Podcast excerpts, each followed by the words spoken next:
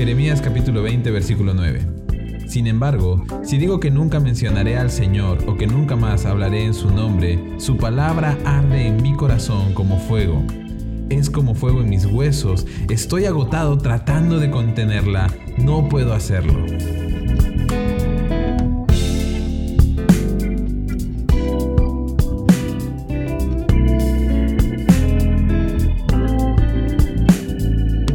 ¿Te ha pasado que has vivido momentos tan difíciles en tu vida que ya no te quedan ganas de luchar más ni de hacer las cosas que te apasionan?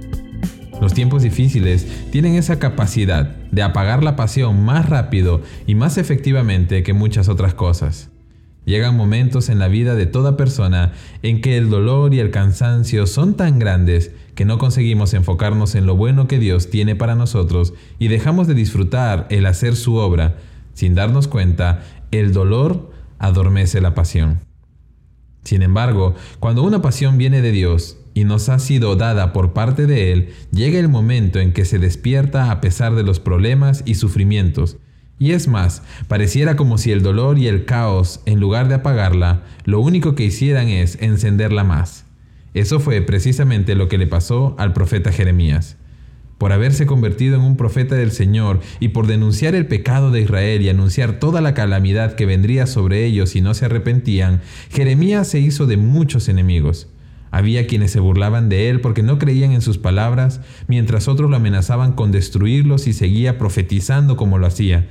Y aún sus amigos más cercanos y familiares lo vigilaban esperando que cometa algún error para denunciarlo.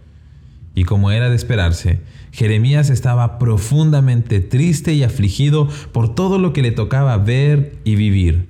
Y lo peor de todo es que él no estaba haciendo nada más que obedecer a Dios y llevar su mensaje.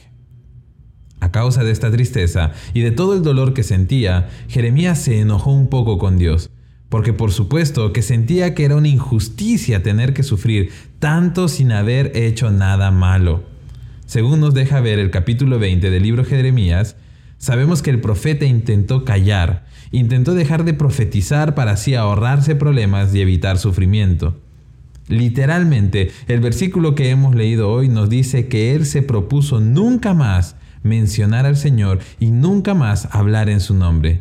Sin embargo, no pudo callar. Era tan grande la pasión que había en su corazón que ni el peor de los dolores podía evitar que él siguiera su llamado. Jeremías sentía que la palabra de Dios ardía como fuego en su corazón, era como fuego en sus huesos. Tanto trató de refrenarse de seguir sirviendo a Dios que se sentía agotado y finalmente no pudo callar.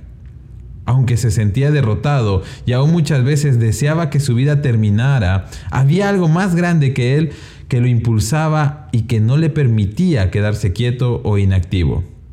La pasión del llamado de Dios era tan grande que Jeremías dedicó cada minuto del resto de su vida a vivir según ese llamado. Aún con sus luchas, aún con sus inseguridades y crisis, fue la pasión lo que lo mantuvo en pie y lo llevó a marcar la diferencia en su generación. Y hasta hoy en día hablamos de él por lo que fue y por lo que Dios hizo a través de él. Hoy quiero animarte a que no desmayes en tus tiempos de dolor. No permitas que las crisis, la enfermedad o el sufrimiento apaguen la pasión de Dios en ti. Más bien, aférrate a esa pasión, aférrate al llamado de Dios, al propósito de Dios en tu vida, para lograr superar cualquier dificultad que estés viviendo o que pueda presentarse en el futuro. No dudes de los planes de Dios para tu vida, porque aún en las peores circunstancias, Dios sigue pensando en ti y en todo lo que puede hacer a través tuyo.